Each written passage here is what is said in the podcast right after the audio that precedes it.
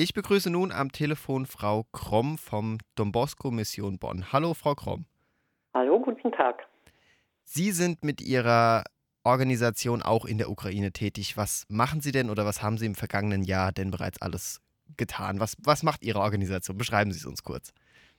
Don Bosco ist in der Ukraine in acht Standorten tätig und das schon sehr lange. Ähm, Seit 1992 sind wir dort für Kinder und Jugendliche tätig. Das heißt, wir führen Einrichtungen für Ausbildung von Jugendlichen, aber auch Waisenhäuser für Kinder. Und unser größter Standort ist in Wiff in Lemberg.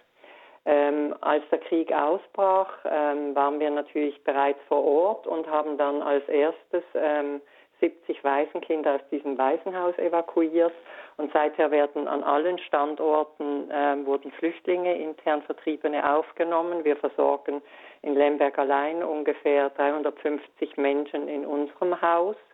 Und ähm, danach wurden ähm, Containerdörfer in Lemberg aufgebaut, weil Lemberg ja durch die Kriegszeit hindurch relativ sicher noch war und da sehr viele Menschen aus anderen Regionen hingekommen sind so dass wir im Moment da schon über 1000 Menschen ähm, untergebracht haben, die wir versorgen und betreuen. Wir haben aber auch die Kinder wieder zurück in Lemberg und betreuen da das Waisenhaus weiter. Wir haben dort eine große Bäckerei eingerichtet, ähm, von wo aus wir Brot und andere Lebensmittel in die Städte im Osten bringen und ähm, somit auch die Regionen versorgen, die nah an der Front sind und wo die Menschen besonders gefährdet sind. Das machen wir im größten Umfang in Lemberg und Lviv, aber ebenso eben an sieben weiteren Standorten, unter anderem in Kiew und Dnipro und in Odessa.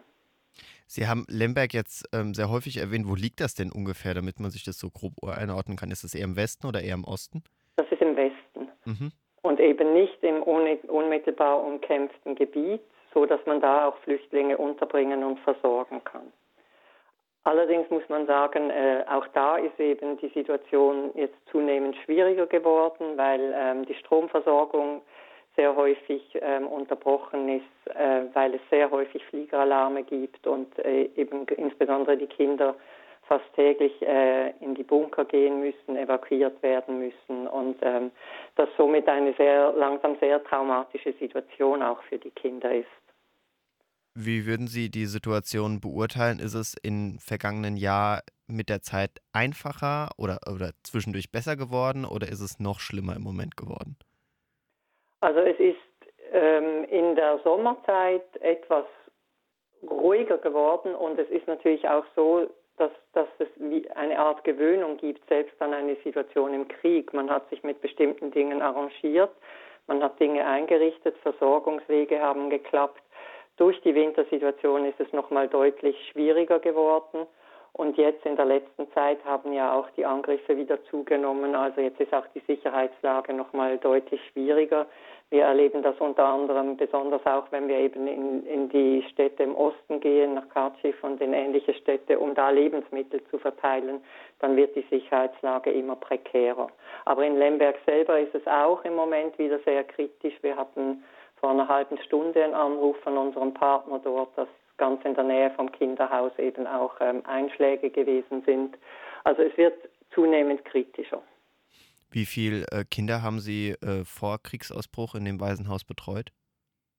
Wir haben zwischen 70 und 80 Kindern dort betreut und die sind auch alle wieder da jetzt. Wir hatten die für einen Monat im Februar nach Deutschland geholt in eine Einrichtung von Don Bosco in Deutschland, damit sie für einen Monat mal zum einen in der Wärme waren, zum anderen aber auch mal psychisch sich erholen konnten von diesem ganzen Stress und nicht jede, jede Nacht mit Alarmen äh, befasst waren. Das war für die sehr gut. Sie sind aber gestern wieder zurück in die Einrichtung gegangen und wir müssen jetzt sehen, ob es da geht oder ob sich die Lage noch verschärft und wir sie dann nochmal evakuieren müssen. Wie also das, das muss, also ich kann es mir ja persönlich nicht vorstellen. Ich lebe hier in Deutschland. Für die Kinder muss es ja wirklich eines der traumatischsten Erlebnisse überhaupt sein. Wie gehen die damit um oder wie haben sie die Zeit hier in Deutschland so aufgefasst? Die Kinder sind relativ stabil, weil die eine große Gruppe sind, die seit vielen Jahren zusammenleben und weil die ein sehr festes Team von Betreuerinnen haben. Es sind ja zu einem größeren Teil Waisenkinder. Aber ähm, das ist eine sehr familiäre Situation, die wir da schaffen konnten. Und dadurch, dass die dann als ganze Gruppe zusammen sind und auch mit den ihnen vertrauten BetreuerInnen, ähm, ist es so, dass, dass die Kinder eigentlich recht gut sich stabilisieren können und sich auch gut erholt haben in dem Monat. Sie machen natürlich dann trotzdem das im Online-System die Schule weiter, weil die Schule in der Ukraine geht ja weiter ähm, über Remote-Systeme. Das hat auch gut geklappt alles. Also die, die Kinder sind ziemlich stark, weil sie eben ein stabiles Umfeld haben und gut betreut sind. Sehr schön. Das klingt ein bisschen besser. Auf welche Hindernisse sind Sie denn im letzten Jahr gestoßen oder wo würden Sie sagen, das war so das größte Punkt, wo wir am meisten dran gebissen haben? Hm. Also die Sicherheitslage ist sicherlich mit der größte Punkt. Ähm, teilweise waren unsere Mitarbeiter oder auch die Salesianer Don Bosco selber wirklich in Gefahrenlagen, wenn sie versucht haben, Hilfe und Lebensmittel an bestimmte Orte zu bringen. Das war mit das größte Problem. Äh, logistisch waren wir sehr gut aufgestellt, weil halt Don Bosco auch in allen Nachbarländern ist, also auch in Polen, überall gibt es Einrichtungen von uns. Das heißt, wir konnten uns sehr gut vernetzen und von allen Ländern ähm, eben Hilfe mit ins Land reinbringen. Was natürlich zunehmend auch jetzt Schwierigkeiten macht, ist die Energieversorgung, die Stromausfälle. Das Thema Heizung jetzt im Winter ist ein großes Problem. Also diese Containerdörfer sind auch nicht wirklich winterfest. Das ist jetzt mit einer der größten Probleme. Äh, dann gibt es natürlich viele äh, Gebäude, die nicht mehr ganz in Stand sind und somit auch nicht mehr richtig beheizt werden können. Das ist ein großes Problem für die lokale Bevölkerung. Da versuchen wir jetzt eben mit dieser Winterhilfe auch zu helfen ähm, Energieversorgung und Heizung wieder in Gang zu bringen. Äh, da sind wir gerade in Odessa und in Lemberg tätig. Wie genau sieht diese Winterhilfe aus? Heißt es, es gibt Generatoren oder werden spezielle Heizungssysteme ähm, in die Ukraine gebracht? Ja, es werden Heizungssysteme dahin gebracht aus Polen, genau, und es werden aber auch zum Beispiel ähm, defekte Fenster mit, mit, ähm, mit so Isolierfolien abgedichtet und so weiter, dass Gebäude überhaupt beheizbar werden. Ähm, und dann ist es natürlich auch Hilfe mit warmer Kleidung zum Beispiel, dass das auch ganz wichtig ist, ne? weil viele Leute ja alles verloren haben, beziehungsweise wenn sie geflüchtet sind, intern im Land auch nicht viel mitnehmen konnten. Also muss man auch zusehen, dass man die Leute mit Kleidung versorgen kann. Ähm, das machen wir auch. Wie viel, wie viele Mitarbeiter haben Sie unten in dem Haus? Also in Lemberg haben wir, ähm, kann ich Ihnen die ganz genaue Zahl nicht sagen, weil wir da auch sehr viele Lehrer und Ausbilder haben, die jetzt im Moment zum Teil natürlich nicht mehr vor Ort aktiv sind, aber wir sind so ein Team von ungefähr 60 Mitarbeitenden. Mhm. Mhm. Sie haben bereits äh, erwähnt, dass Don Bosco ja in sehr vielen osteuropäischen Ländern aktiv ist Richtig, ja. und grundsätzlich auch sehr aktiv äh, weltweit.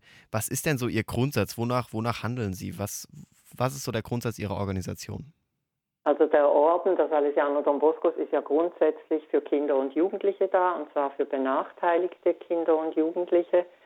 Und das heißt, dass eigentlich der Fokus unserer Arbeit, wenn wir nicht gerade Nothilfe leisten, auf Bildung liegt ähm, wir haben sehr viele Schulen, sehr viele Ausbildungszentren. Wir versuchen Kindern und Jugendlichen, die in benachteiligten Familien aufwachsen, eine Chance auf ein selbstbestimmtes Leben zu ermöglichen. Das ist eigentlich der zentrale Fokus unserer Arbeit und so arbeiten wir natürlich auch in Osteuropa. Jetzt haben wir aber natürlich auch in vielen Ausbildungszentren, auch in den Nachbarländern der Ukraine eben Geflüchtete aufgenommen. Das heißt, unsere Nothilfe geht auch über die Ukraine hinaus in die Nachbarländer, wo eigentlich in fast allen Einrichtungen auch Geflüchtete aufgenommen sind. Haben Sie das, es ist erstmal ein sehr schöner Grundsatz, muss ich wirklich sagen. Haben Sie den Eindruck, dass die Kinder ohne Sie wirklich verloren wären? Viele wären das, ja. Also man, ich meine, wir kennen ja hier aus Deutschland ähm, schon, wie schwierig es ist, allen Kindern und Jugendlichen im Bildungssystem eine faire Chance zu geben. Und wir sind ein reiches Land. An vielen Orten ähm, gibt es aber kaum Systeme, um Jugendliche, die nicht einfach im normalen Schulsystem mitkommen, eine, eine Brücke zu bauen, damit die trotzdem ähm, einen Schulabschluss schaffen können, dass sie trotzdem eine Ausbildung machen können Und da leisten wir schon ähm, sehr, sehr große Hilfe. Ja, da wären viele Kinder und Jugendliche, die sonst keine Chance hätten. Das würde ich so sehen, ja. Ja, einerseits traurig, aber vielen Dank für Ihre Arbeit. Eine Frage habe ich noch. Wie kam Sie dazu, dass äh, Sie sich daran beteiligt haben? Wie wir als Organisation dazu kamen? Sie persönlich. Ich persönlich, äh, nun ich bin seit 20 Jahren ähm, Projektleiterin, Leiterin einer Projektabteilung hier in Bonn und ähm, habe früher schon einen Fokus auf Nothilfe gehabt.